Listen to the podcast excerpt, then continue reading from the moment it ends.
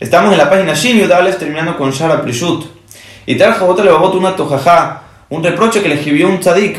Dice que un hasid a su hijo que le habla de la importancia de la Prishut y su gran significado. Y empieza pidiéndole a Shem en esta carta, empieza pidiéndole a Shem que su hijo logre actuar según esta tojajá y se la tome en serio.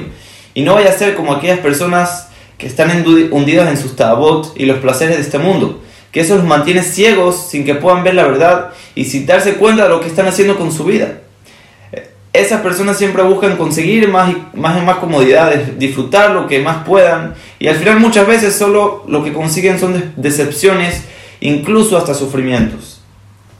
Sigue diciendo que buscan tener más dinero, aunque es muy probable que ni siquiera lo lleguen a usar. Puede que hasta llegue a caer en manos de alguien más que sea su propio enemigo incluso.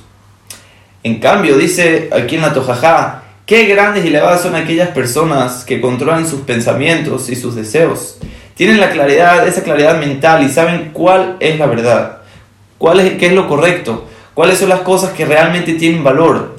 Viven con la seguridad y tranquilidad de que nada ni nadie les hará daño sin el permiso y apoyo de Hashem el Baraj.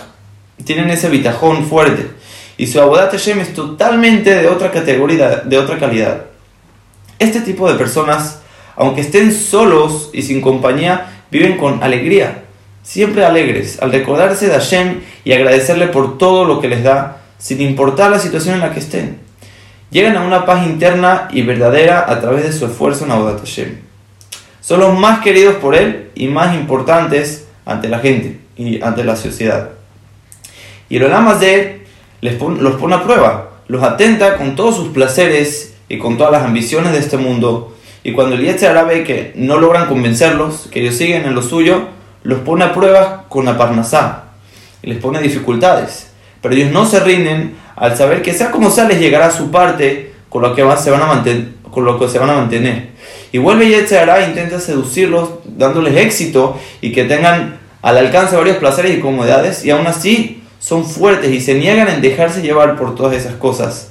Al entender que eso es una estrategia del mismo Yetzirah para hacerlos caer y distraerlos de su Abodat Hashem. Y termina diciéndole este tzadik a su hijo en esta carta que escoja ser de estas, de estas personas y no se llega a arrepentir después de 120 años.